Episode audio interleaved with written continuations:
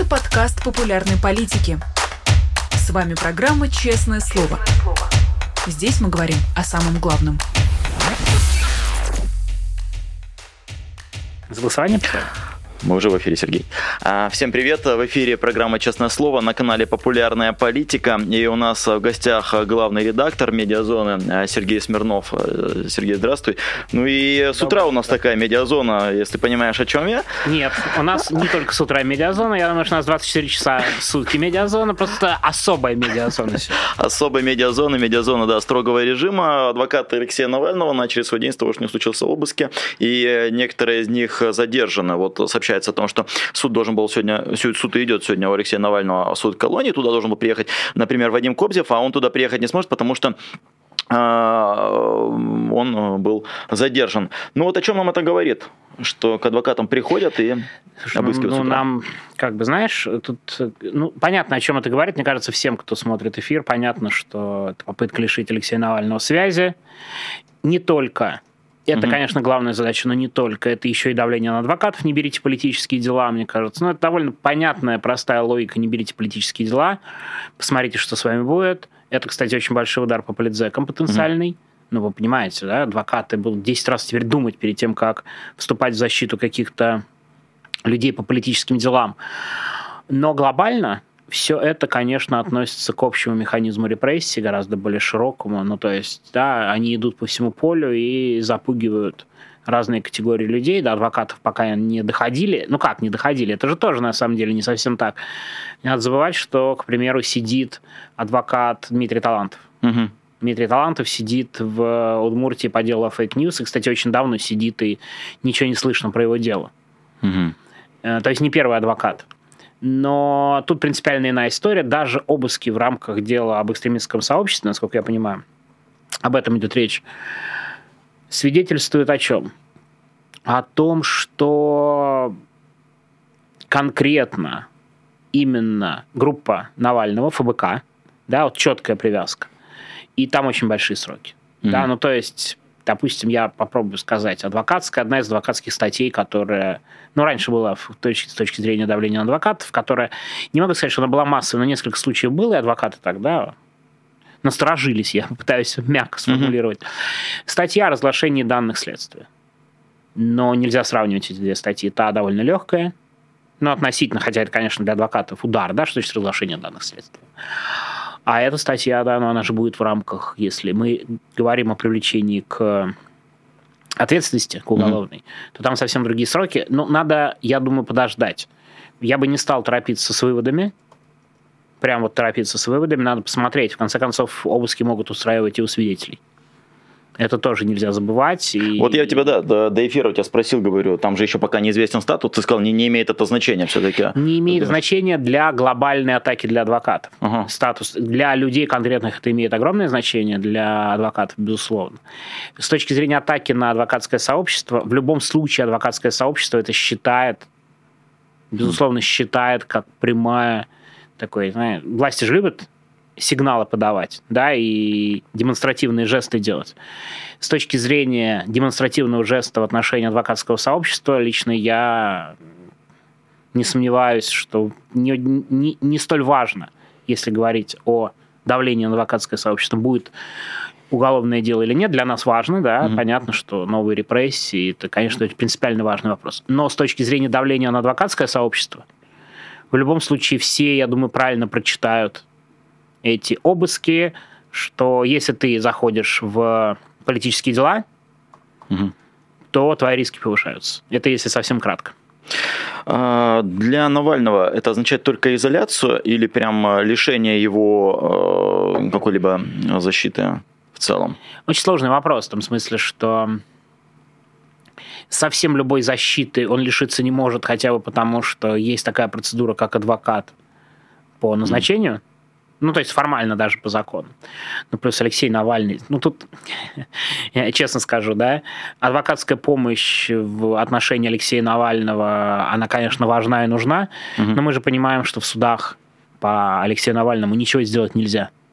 Я к тому, что на его юридическом статусе, угу. ну, глобально, это отразится не очень сильно. Навальный сам юрист, И сам адвокат, и жалобы он сможет писать сам. Mm-hmm. Ну, я к тому, что это скажется скорее на других вещах.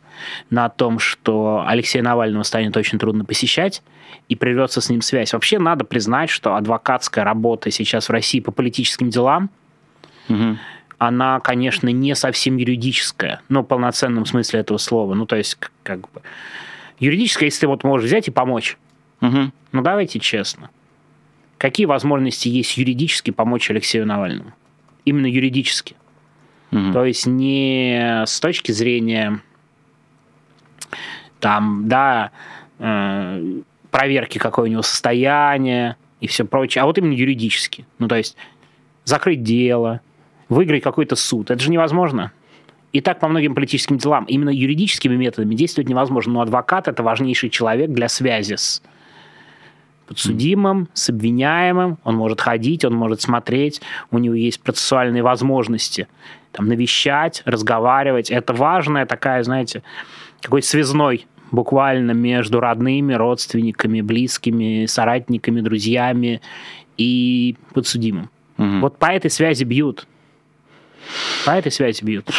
А, в этом плане вообще, учитывая то, что происходит с Навальным, да, со дня на день ждут перевода, ну не со дня на день, но в ближайшее время, а, перевод в колонию особого режима, но все-таки скорее всего, да, мы так понимаем, что это будет в районе Владимирской области. Я не удивлюсь, что они вообще его оставят там же, просто переименуют какой-то отряд с Навальным работает все вообще по-другому. А отправку э, какую-то на, э, в сторону крайнего севера, ты могу предсказать? Вот это какой-нибудь там дельфин или сова, или как они там не, называются? дельфин, сова это немножко другая да. история, но теоретически все может быть. Мы, да, вот мы же mm-hmm. как бы, мы не можем залезть им в головы. Но мне кажется, что они изначально выбрали тактику держать его поближе к Москве, поближе к главку. Mm-hmm. Если что, чтобы глав туда доехал на машине, я подозреваю, примерно так они это все расценивают. И я что-то не уверен, что специально его будут переводить в какие-то другие а, регионы. Хотя, опять же, сейчас адвокатов решили, может быть, все что угодно. Угу. Может быть, все что угодно. Мы видим, куда отправили Карамурзу. А, и перспектив того, что, ну, не знаю, насколько то, что произошло с утра, вообще э, стыкуется со, со, всем, со всем остальным, но э, ждать ли каких-то обменов? Похоже ли, что нынешняя власть может менять Карамурзу, Навального на, на кого-либо? Смотри, вот ага. это очень хороший вопрос, да. потому что мы исходим из э, тех данных, которые есть. Я хочу сказать, что та самая заметка, угу на который мы ссылаемся, ссылаемся в Wall Street Journal, о контактах по этому поводу, меня как раз вселяет определенный оптимизм. Угу. Потому что, учитывая, что Wall Street Journal в России заложник, Эван угу. угу. они, я уверен, относятся к этому максимально аккуратно и взвешенно, потому что, да, ну их человек там. И то, что они озвучили, что есть такие варианты, по крайней мере, со стороны Запада, говорит о том, что, по крайней мере, об этом идет речь на каких-то переговорах. К сожалению, надо понимать, что у российских властей, с одной стороны, не очень много возможностей для переговоров, uh-huh. ну, на глобальном уровне, да, Россия, что ну, страна-изгой буквально, в том смысле, что никто с ней не разговаривает. Uh-huh. И я думаю, они вот эти переговоры будут дополнительно использовать в, в, в качестве контакта с Западом. Ну да, а, нет, а то же самое делает, условно, Северная Корея и Иран. Иран, недавняя история. Да, если мы говорим, да, Хамас, Иран, сейчас все наслышаны, но пару недель назад, может быть, месяц, была же история о том, как Иран буквально обменял своих граждан mm. на граждан, я могу ошибиться, там, по-моему, американцев было трое, и еще там целый был пакет, большой пакет соглашений, обмен заключенными последовал. Там интересно, что из пяти иранцев, граждан Ирана, задержанных в США, угу. ну, за проиранскую деятельность, почему-то из этих пятерых трое не захотели возвращаться. А, и там был большой обмен, включавший в себя не только условия конкретно обмена этих людей, но и денег иранских, замороженных в Южной Корее. Кстати, отдельная интересная история. В Южной Корее было заморожено 6 миллиардов. Угу. Они оказались частью сделки, что Ирану возвращают эти деньги. И эти деньги возвращают не напрямую в Иран, а в катарский банк. И сейчас, буквально на фоне Хамас, катарский банк вчера заморозил эти средства в рамках этой сделки. Там довольно безумная история, но я о чем? О том, что режимы вот эти авторитарные, они ведут торговлю. И для них разговоры об узниках – это предмет торга. Угу. И в этом отношении я, по крайней мере, надеюсь, что жесткого этого точно не будет. Угу. Мне кажется, говорить преждевременно. По крайней мере, не знаю, вселяю я надежду или нет, но э, это один из механизмов для авторитарных режимов вести какие-то и поддерживать контакты с западным миром. А вот э, говоря о э, информации, вообще, кстати, удивился, что абсолютно, если честно, до меня это все э, не доходило про обмены, про Иран и так далее. Но раз уж мы заговорили про то, что происходит Иран, Хамас и так далее, если ощущаешь какой-то поток фейков на этой неделе, и действительно, вот мы видели какую информационную войну с, между Россией и Украиной, ощущаешь ли ты такое сейчас относительно Палестины и Израиля? О, а мне сложно судить, потому что я не могу сказать, что я очень глубоко погружен. Угу. Вот именно, да, вот я сразу понимал, что это... Хочешь, то... я веду тебя немного в контекст? Смотри, а, была история жуткая, страшная про израильскую журналистку, которая рассказала про 40 убитых детей. А, и спустя время, да, этому, эта информация, конечно, просочилась через соцсети и так далее, но потом Евгений Попов, потом еще какие-то кремлевские СМИ написали, ой, там на самом деле все не так, там на самом деле все по-другому, и даже у НТВ а, вышел репортаж под названием «Израильская буча», потому что они, для них буча – это символ, на самом деле, фейков, ложь, там все было не так, там все было по-другому. А у них есть какая-то методичка, на твой взгляд, не, как не, отрабатывают эти темы? Не-не, я не думаю, что методичка какая-то есть. А я что думаю... они впрягаются за Палестину сейчас? Ну, за Хамас, извините, не за Палестину, за Хамас. А, я, кстати, не думаю, что они прям вот настолько впрягаются угу. там и прямо поддерживают, но это же общая политика ослабления западных стран. Ну, условно угу. говоря, если западный мир за Израиль, мы не будем за Израиль. Я думаю, там вот буквально прагматичный вполне подход. Угу. Путин заинтересован в конфликте, в любом в мире. Ну, Путин же реально mm-hmm. заинтересован в любом конфликте. Я думаю, э, несмотря на то, что он активно это все не комментирует, на мой взгляд, он не активно комментирует. Ну, то есть, да, одно дело, пропагандисты что-то пишут. Ну, да, многие, там же еще многие пытаются уловить как будет говорить Кремль. Понимаешь, да, там, то есть нам надо первыми сформулировать. И играют на опережение, да, порой? То есть, Кстати, там, мы будем а большими ты, ты внимательно следишь, а как там Владимир Соловьев себя ведет?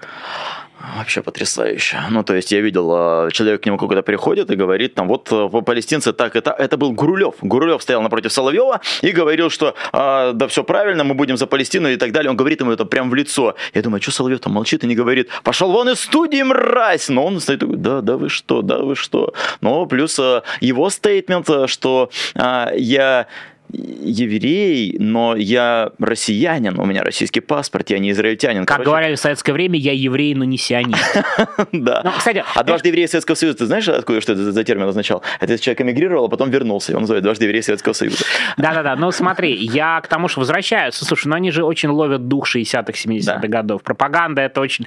Пропаганда же очень такая, очень понятно, как работает. Но при этом я не могу, я не вижу, кстати, на вот именно прям совсем государственном уровне. Путин, конечно, в ну, такой, скорее за Палестину, нельзя сказать, что там, да, там, прям вот очень жестко. Такие относительно не очень жесткие формулировки. И вообще кажется, что типа надо сказать, угу. а глобально сказать что-то нечего. Ну, мы как это будем ссылаться на ООН. Понимаешь? Ну, то есть, как, ну, ООН. А что ООН? Да все забыли, что там ООН решила по этому поводу на фоне, да, а, так, такого, такой террористической атаки. Угу. Джихадистской атаки даже будет точнее сказать. Но если говорить о пропаганде, то она просто улавливает улавливает, в какую сторону пойдет. Ну, с другой стороны, не знаю, видел ты пост Хинштейна? Нет. Да, а пост Хинштейна был там противоположный.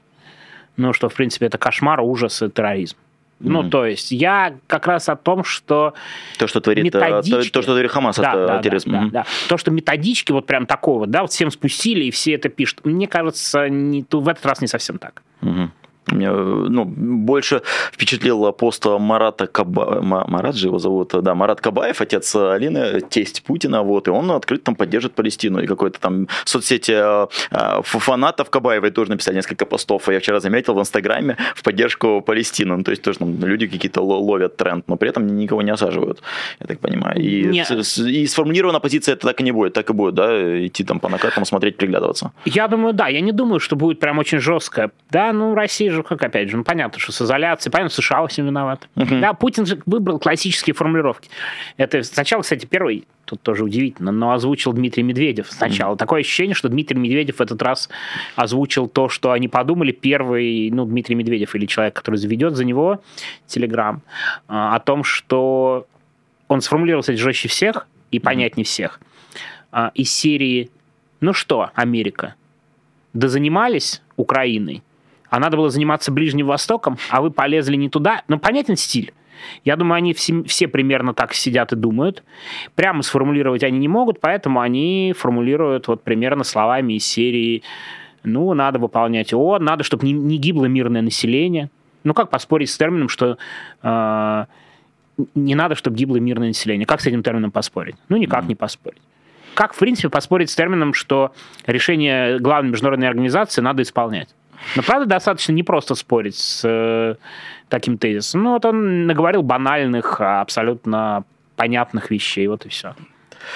А, вообще, а, этот конфликт а, чему нас учат сейчас? Потому что я видел посты о том, что ну вот у нас какая-то новая реальность. Но я вижу про то, что у нас новая реальность чуть-чуть ли не все время.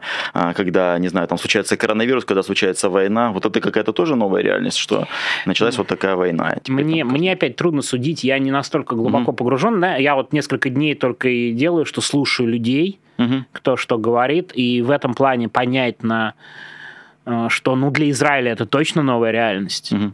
Вопрос, новая ли реальность это для мира. Для мира, да, израильско-палестинский конфликт, ему сколько уже? 70 лет. Угу. Ну, то есть новая реальность, э, люди любят просто какие-то громкие формулировки. Э, на Ближнем Востоке, вероятно, это новая реальность. Но для всего мира я не знаю, я просто... Угу новая реальность, нет, правда же, каждый, каждый год новая реальность. Ну, это, наверное, в принципе же глобально действительно новая реальность каждый год. Я, я помню одного журналиста после того, как начался коронавирус, прочитал, что э, никто не понимает, что мы теперь будем жить э, тоже в новой реальности. Писал это журналист на Фейсбуке. Забыл фамилию, какая-то простая русская фамилия. Вот, а, да, и мы в этой реальности живем, Сергей. Слушай, но так и же было. На самом так деле, с коронавирусом год жили в новой реальности. Да. Потом эта новая реальность закончилась, началась новая новая реальность. Ну, правда, серьезно. Да, да. Так и тут, мне кажется, смотри, вот сейчас нам, нам кажется, что это новая реальность, будет наземная операция, скорее всего, будут погибшие, будет достаточно много жертв, ну, то есть будут сильные разрушения, и всем нам будет казаться, что это новая реальность, а через пару месяцев когда операция закончится, когда Хамас выдавит из сектора газа, все таки а в чем новая реальность? Да, ну то есть как бы, ну это всегда такое острое восприятие в, в определенную точку времени. Mm-hmm. У нас, в конце концов, с адвокатами новая реальность, между прочим, после сегодняшнего Вот да, а слушай, ну ты вспомнил один прецедент, а действительно не было до этого, чтобы трогали адвокатов? Вот так напрямую трогали адвокатов только в каких-то абсолютно, да, таких вопиющих случаях, угу. Когда, ну, просто выходящих за рамки общего, общих э, вариантов. Не, ну, я могу напомнить дело адвоката Красно... Краснодарского Михаила Бендиша. О, да. Да, Иностранный но... агент. Говоримся как СМИ. Но ты понимаешь, я к тому, что особая ситуация. Он защищал уличных активистов, сам выступал де-факто как уличный активист, и очень всех достал этим в Краснодаре.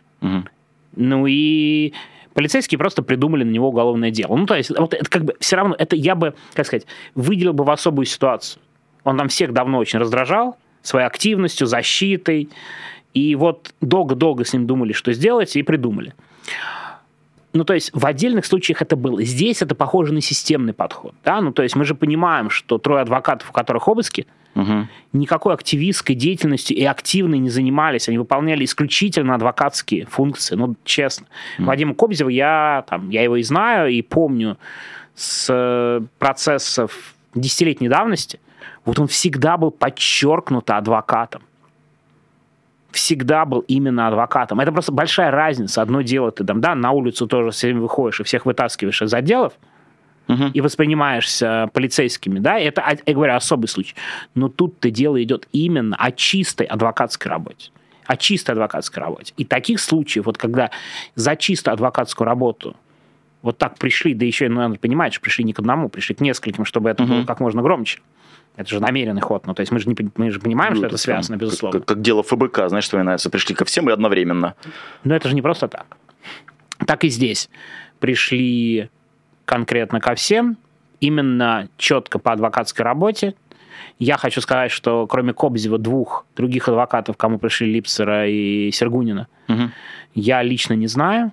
Но, да, ну то есть понятно, что они вот, значит, значит, это они вообще адвокаты-адвокаты в чистом виде. Мгм. Да, Кобзева я знаю только потому, что он очень-очень давно адвокат Алексея Навального. Да, это как раз свидетельствует о том, что если это люди не, не самыми известными фамилиями, Мгм. для меня человек, который очень активно следит за повесткой, это, свид- это лишнее доказательство, что они чистые адвокаты, раз их нигде нету в публичном пространстве. Да, адвокат, кстати говоря, ну это к вопросу, да, адвокат, а, чем публичнее, тем как бы, ну, понятнее, хотя бы чем-то раздражает.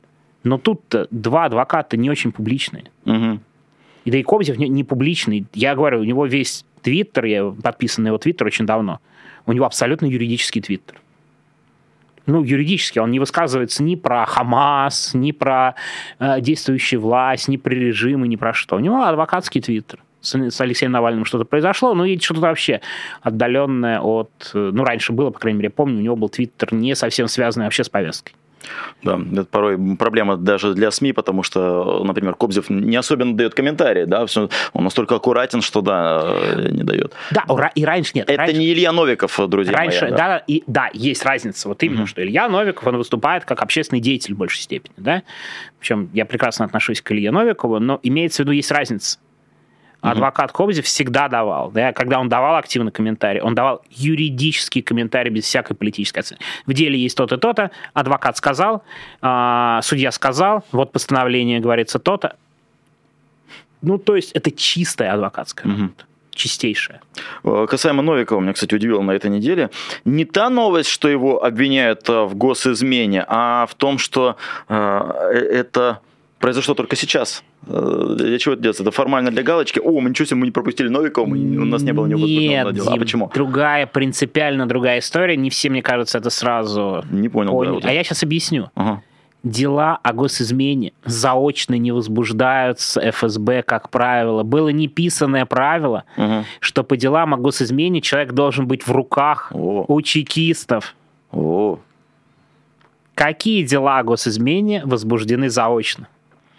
Я тебе скажу, ты никого не вспомнишь. Никого. Потому что дела о госизмене возбуждаются очно, когда человек в руках у следствия. А тогда зачем? Это как раз вновь переходим к новой реальности. Мгм. Значит, было принято решение начать возбуждать уголовные дела о госизмене удаленно. Ну, серьезно, это Мгм. абсолютно... То есть это в этом главная особенность уголовного дела против Ильи. Не почему так поздно, а потому что они изменили тактику подхода к делам о госизмене. И я, кстати, думаю, теперь заочных обвинений в госизмене будет достаточно. Будут просто по нам, по всем. То есть когда-то делали нас, нас с тобой иностранными агентами, а сейчас будут уголовные дела по госизмене, например, какие-нибудь. Ну, трудно же залезть в их логику, Ага. да, каким образом это все будет. Но, наверное, госизмена будет просто больше и чаще. Просто Илья Яновиков совершенно понятно, он там, условно, с автоматом на посту, Угу. да, из желтой ленты. Ну, то есть... Это да. меня удивило, что он уже там год с автоматом на посту, они такие, а сейчас давай-ка возбудим. Ну, Ну именно да, вот ты говоришь, по- что да, потому что изменилась вот эта самая реальность. А, к слову, о реальности и изменении ее. У тебя вчера вышел такой важный ролик, кто-то мог его пропустить, про приход Путина к власти, потому что, а, потому что не все помнят, как это было. Не все помнят, что было 5 лет назад, не все помнят, что было 4 года назад, что было 20 лет назад тоже. Можешь вот ввести тоже в контекст зрителей, те, кто еще не посмотрел, но обязательно посмотрите, мы ссылку дадим в описании. Да, на самом деле, я давно, кстати, хотел записать этот Мгм. ролик. Э, Очень кратко этот ролик. э, Я еще хотел его записать, когда были споры по поводу взрывов домов. Мгм. Потому что все активно обсуждали взрывы домов, конспирология это или не конспирология. Очень много вопросов все-таки к рязанскому сахару. Но это правда. Кстати, я хочу сказать, что до сих пор непонятно, что там было. Потому что почему-то ну, смотри, почему-то считается, что там, если есть вопросы, то это точно спецслужбы. Это Мгм. тоже не доказано, извините. Но это тоже не доказано. Это как бы э, нужно разбираться и понимать. Ну, то есть у нас это вер, это вер, то есть много версий. Мы не знаем. Как раз отличие конспирологии Мгм. от рабочих версий, что конспирология, да, нам легко опровергается. А вот с Рязанью не до конца понятно, как и что. Что Мгм. это было. Могли ли это быть спецслужбы? Могли. Могли, могло быть что-то иначе, как мы не знаем. Тоже могло. Но версий много. Я к тому, что есть взрывы домов, в конце концов, да, и в других городах. Но если мы говорим о взрывах домов, не надо рассматривать историю про взрывы домов вот исключительно вот историю сами, самой в себе. Контекст максимально важен. Взрывы домов последовали после начала контртеррористической операции на Северном Кавказе. Кстати, как формулировка? Напоминает хоть что-то, да? Да, тогда никто не говорил война, да, все говорят контртеррористическая Ну, операция. тогда не Ну, было ну, наверное, так протоколов. удобнее, да, а потом там поняли, почему Не-не, ну тогда протоколов, да, конечно, за это не было, но уже Да. чувствуется, да, как государство меняет риторику. Контртеррористическая операция. Так вот, а с чего началась контртеррористическая операция? Да? Как бы тут не хватает Киселева с его взмахами руками и словами совпадений не думаю. Мгм.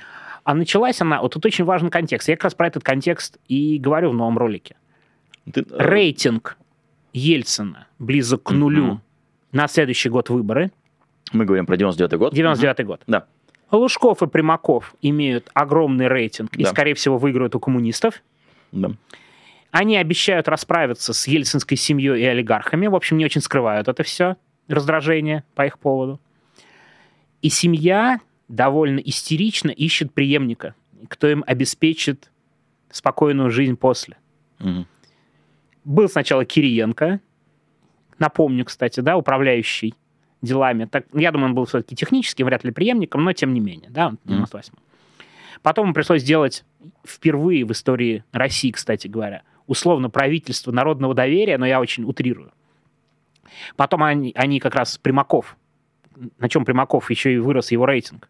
Потом Примакова Ельцин выгнал, и было понятно, что вот противостояние нарастает. И они начали искать преемника. Сначала это был Сергей Степашин. Они рассматривали Сергея Степашина как возможного преемника. Проблема Степашина была, что рейтинг 5%, Мгм. и очень быстро поняли, что он не очень решительный человек, не делает заявления. До выборов все меньше времени. Что делать? И вот важен, да, вот это общий контекст ситуации. Нужно кого-то. И тут начинается война на Северном Кавказе. И на чем я строю свой ролик, одно- один из тезисов, что газета «Версия», газета, которую издавал Артем Боровик, они лучше всего об этом писали, они в 99 году на фоне начавшейся войны и подготовки к этой войне, да, там же с войной было как? Было вторжение отрядов Басаева в Дагестан, не до конца понятно причины, почему именно тогда. Мгм. Так вот, газета «Версия» опубликовала информацию о том, что за месяц до вторжения боевиков Басаева Мгм. в Дагестан, на Лазурном берегу, хорошее место, правда, встретились глава администрации президента Александр Волошин и сам Шамиль Басаев Ну уж. за месяц. И пруфы? Киселев. Пруфы появились на следующий год в виде фотографий. Есть вопросы к этой встрече? Немножко. Правда? Там интересно, что самую подробную версию потом излагает в новой газете этой встречи и планов. То есть план был такой. Мы заходим, начинается столкновение. Шамиль Басаев к этому времени, кстати, рассорился с э, президентом Чечни тогдашней Ичкерии Асланом Масхадовым. Ты там свергаешь Масхадова, а мы тут повышаем рейтинг и выигрываем выборы. Мгм.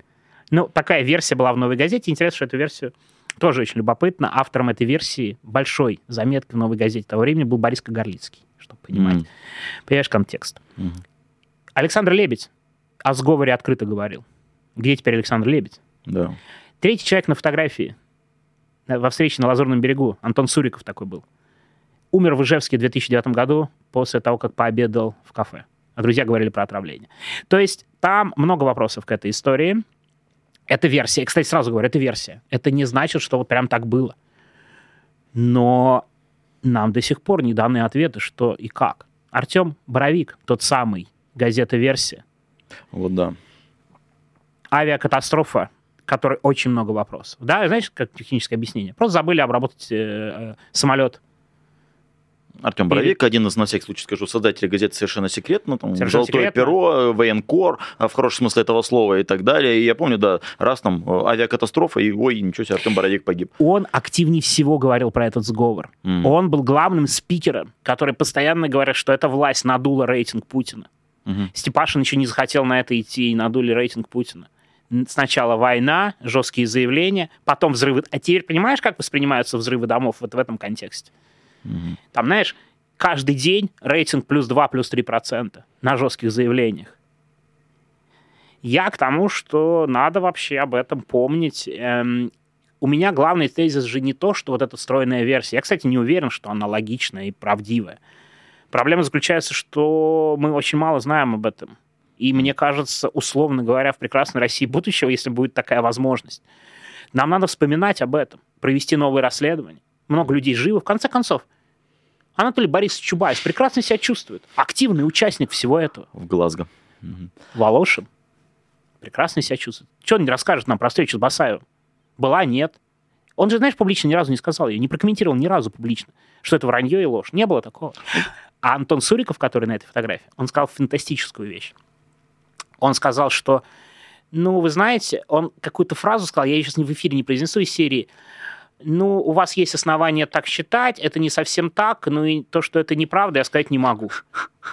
Идеально, надо запомнить. Понимаешь, да? Я к тому, что это же недавняя история. 24 года назад, но это ерунда по историческим меркам. Mm-hmm. Много вопросов к этому времени. Ну, то есть, посмотрите ролик. Я, кстати, знаешь, еще хочу, чтобы... Это не значит, что вот у меня там все ответы даны. Хочется обратить на это внимание. Кому интересно, пусть, может быть, э, попробует более глубоко заняться всей этой историей. Там mm-hmm. много версий, кстати, много же версий с войны и других, не только, кстати, кремлевских. Есть еще версия, что это была война за нефть. Mm-hmm. Да, ну то есть не надо думать, что я говорю об этом. Не надо думать, что исключительно версия с этого сговора это правда. Но нам объяснение так и не дали. Объяснение так и не дали, а теперь, знаешь, Путин раз, уже сколько у нас лет после этой всей истории? 23.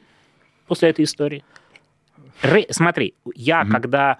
У меня был период очень странный, учился в аспирантуре Института Латинской Америки, у меня была потенциальная кандидатская, которую я, конечно, не написал, а, связана не с этим. Просто я видел газеты именно того времени, когда Путин стал премьер-министром. Вот просто там получилось, что визит министра иностранных дел Иванова в Латинскую Америку был в эти дни. И я посмотрел все эти газеты. Знаешь, что писали... Мне, мне надо было для своей работы, что писали эти газеты по поводу визита министра иностранных дел в Латинскую Америку. Ну, просто там, понимаешь, это формальные заметки, неинтересно. Угу. Но я взял буквально всю российскую прессу того времени. Знаешь, там какие заголовки? Ты кто? Who is Mr. Путин? Два процента максимально. Очередной no name Ельцина. Нифига. Чиха... Извините. Там просто вот в официальной более-менее прессе, типа из серии, это вообще кого назначили? Что за человек? Нулевые шансы. То есть мы забываем о том, что когда пришел Путин, у него рейтинг был реально около нуля. Ноль. Как надуть рейтинг с нуля до победы в первом туре? Надо иметь э, свой э, канал, э, желательно первый, где лояльный тебе Доренко под диктовку Березовского что-то говорит. Моя теория, что его разогрел Доренко, потому что он все время говорил, у Путина растут рейтинги, посмотрите, какой он классный. Вот, он критиковал всех, но не Правильно, да. правильно, но ты же понимаешь, что Доренко, Березовский – это отдельная история. Березовский был лично заинтересован, угу. потому что он очень боялся Примакова-Лужкова. Да. Да, но только на телевидении это все не сделаешь, должно это все сопровождаться еще и не совсем Доренко, а еще и со всеми личными дел, делами и событиями в мире. Угу. Да, Доренко был частью этой кампании, но сам факт, что именно так начинается, а, война, потом взрывы домов, я очень настороженно отношусь к конспирологии. И поэтому мне, кстати, эта версия не до конца нравится самому, потому что она стилистически похожа на логику конспирологов. Угу. Но вопросов у нас много к этому времени – к началу войны, слушай, а на фоне встречи потенциальной Волошина и Басаева, ну, просто увеличивается количество вопросов и странных комментариев. Ну, просто вопросы... Это ни о чем нам на 100% не говорит. С Березовским нам интересно, есть версия, которую, кстати, Кагарлийский излагал а, в заметке, почему Березовский так активно участвовал, ну, ладно, он боялся, но он-то хотел, чтобы преемником был не Путин какой-то, угу. непонятный для него особо. А он-то очень хотел, чтобы это был лебедь. Генерал. Ну, посмотри, риски, Северный Кавказ, генерал, понимаешь? 15%. Ну... Рейтинг, кстати, 15% только на прошлых выборах, в отличие от ноунейма. А, ну, Конспирологии, тут мы уходим в область конспирологии, но понимаешь. То есть ну, тут... Березо... А, Лебедь был, они уже поняли, мне кажется, что он был неуправляемый человек. В 97-98 году они назначили его секретарем Совета Безопасности и такие, господи, кого мы назначили? Знаешь, Лебедь был единственный в то время политик, который прямо говорил о сговоре Кремля, с Мгм. чеченскими боевиками и начала этой искусственной Мгм. войны. Мгм. Понимаешь? Он прямо об этом говорил. Буквально единственный политик, я читал комментарии его в «Фигаро», он Мгм. прямо так честно, откровенно говорил в французской газете. Это сговор. То же самое, подтверждая слова Артема Боровика. Я к тому, что нам надо немножко по-другому на все это посмотреть. Ну, может быть, у меня и такой исследовательский интерес как историк, но мне кажется, это очень сильно объясняет политику Мгм. вообще-то, что и как произошло. И взрывы домов надо рассматривать в контексте большой войны, которая началась в том Вся- году. Все эти истории тебя окончательно доказали, что они были способны на кровь даже в 99 году. То есть, почему я не верил э, всегда в этот рязанский сахар, потому что казалось, что ну, ну тот Путин не, не мог столько крови там пролить, не мог там столько это сделать. А если они были готовы на разговор с Басаевым, сейчас в это скорее веришь? Ты знаешь, я после да, вот всего контекста, у меня нет четкого мнения, но я считаю, что нам надо все версии иметь в виду. Слушай, там есть, Мгм. у меня и прошлый ролик есть вообще про другое, но примерно об этой стилистике, про убийство генерала Рохлина. Да. Михаил Полторанин, бывший вице-премьер правительства России, которому тоже надо критически к его словам относиться, положа руку на сердце, но он прямо говорит, что Рохлина убили, и после этого убийства через три недели Путин становится главой ФСБ. Мгм. Он прямо об этом откровенно говорит. Путин, вероятно, участник смещения знаменитого генпрокурора Скуратова. Лоло, это же, извините, разные, не то чтобы разные эпохи, но разные года. Ну, то есть они тогда уже... его использовали. 99-й? Ага. А, кстати, да. Это один и тот же год. Мы, как мне кажется, надо внимательнее приглядеться к 99 году. Вот сейчас сквозь, как бы... Ну, это, опять же, наверное, мой исследовательский интерес, и, возможно, потому что ты сейчас ничего не можешь такого раскопать, и у тебя ничего нет. Довольно много источников в прошлом. Это интересно. На то, что они способны, мне кажется, слушай, есть же много историй в другую сторону совсем. Смерть Романа Цепова в Санкт-Петербурге, 2004 год. Помнишь такого? Нет. Это такой полубандит, бандит откровенный, глава охранной фирмы, охранявший Путина в начале. Мгм. Умирает странной смертью в 2004 году, но тоже можно почитать, это отдельная большая история. Де-факто все открыто говорят, что он был отравлен еще в 2004 году. Мгм. Чайку попил в местном управлении ФСБ. А, конечно, это все началось не сегодня. И то, что они способны на такое, я думаю, сейчас мы особо должны пересмотреть отношения. Да? Ну, ты же пересмотрел отношения, Ну, из- по исходя из сути, да. последних Да. событий. Тогда мне не верилось. Тогда это казалось конспирологией, но глядя на последнее, я такой, черт, это скорее конспирология, это противоположное. Ты знаешь, и тоже непонятно. Это вер... То есть у нас много версий. Я вот тут как раз хотел м, остановиться о том, что мы не знаем. Мы не знаем, то, что я сегодня долго излагаем, о чем мы с тобой говорим, Да. мы не знаем. Надо к этому приглядеться. Не было, к сожалению, тогда, знаешь, геотегов. Как яхта приходила куда. Кстати, там есть же, там есть путь яхты. Откуда кто приплыл, с Мальты, там, на Лазурный берег. Это все перемещения даже тогда были. К вопросу о расследовательской журналистике в 99 году. Артем Боровик был буквально, кстати, одним из основоположников расследовательской журналистики. Кроме военкора, да, его странная смерть. Кстати, вот странная смерть, я об этом не стал говорить, но это тоже ведь история. Как он разбился на самолете на всем этом фоне. Знаешь, последний, мне вчера написали после этого ролика, что а, последнее интервью он давал где-то у Деброва. Помнишь такого ведущего? Конечно, он сейчас А- функционирует. А, И он рассказывает примерно, о чем мы сейчас говорим, насчет сговора.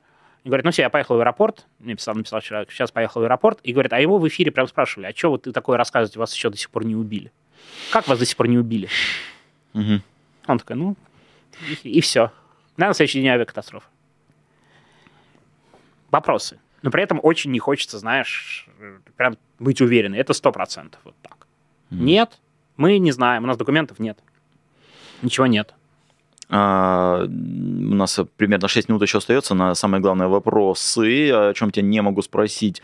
А, издатель на, на данный момент уже бывший а, медиазоны Петр Верзилов дал интервью, которое было отчасти скандальное. Человек сказал, что воюет а, в ВСУ. Как э, ты это воспринял и как вообще это восприняла медиазона? У нас есть единая позиция по этому поводу, что поста Петра Верзилова в социальных сетях достаточно для отражения нашей публичной позиции. По факту это и есть публичная позиция, что он теперь не издатель медиазоны. То есть вы отдельно, там Петр Верзилов отдельно, но, но твои личные отношения с ним Мои личные отношения с ним, мои личные отношения с ним. Мы решили, что публично дополнять нам просто нечего. Нечего нам при этом сказать, но мне кажется, понятно, что, да, пост Петра Верзилова как официальная позиция де-факто. Вот она. Ты, ты согласовывал этот пост? Визировал. Э, Кстати, я тебе накануне эфира сказал, что э, движется пранк один наш.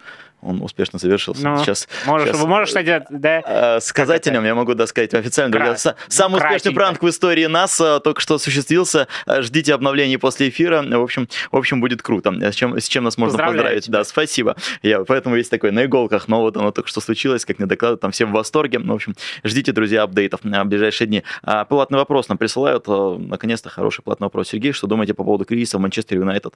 Тенхага уволят, удастся ли выправить ситуацию? Спрашивает нас. Мне кажется, кризис в московском торпедо глубже. Если сравнивать эти две команды. Вчера это Россия Камерун играла, кстати. Сыграли, Россия выиграла. Вообще, надо блокироваться и надо ли продолжать какой-то российский спорт, или ты бы за- за- заблокировал тебя, как спрошу, как Слушай, мне очень жалко спортсменов, если Мгм. честно, да, вот, и они же как бы в таком положении, ты годами занимаешься, десятилетиями, не погружен ни в политику, ни в что, и там раз и оказываешься изолирован от мирового спорта. Мгм. Ну, вот подходить надо, знаешь, по-разному. Я включу подалека, он говорит, а что вы жалеете? А, Эти люди работали в этой системе, они там часто принимали награды от Путина, а что вы их жалеете? Ну, какие награды от Путина принимали подростки, которые 10 лет, там, с 6 до 16 лет, э, 3, 4, 5 дней в неделю тренировались, чтобы попасть на Олимпиады и куда-то еще. Ну, честно. Ну, мне кажется, это такой не совсем справедливый упрек. М. Плюс спортсмены придерживаются разной позиции, тоже обратил бы внимание. Да, недавнее интервью Задоров? Задорова, да? Ну, то есть, и он не один такой, кстати.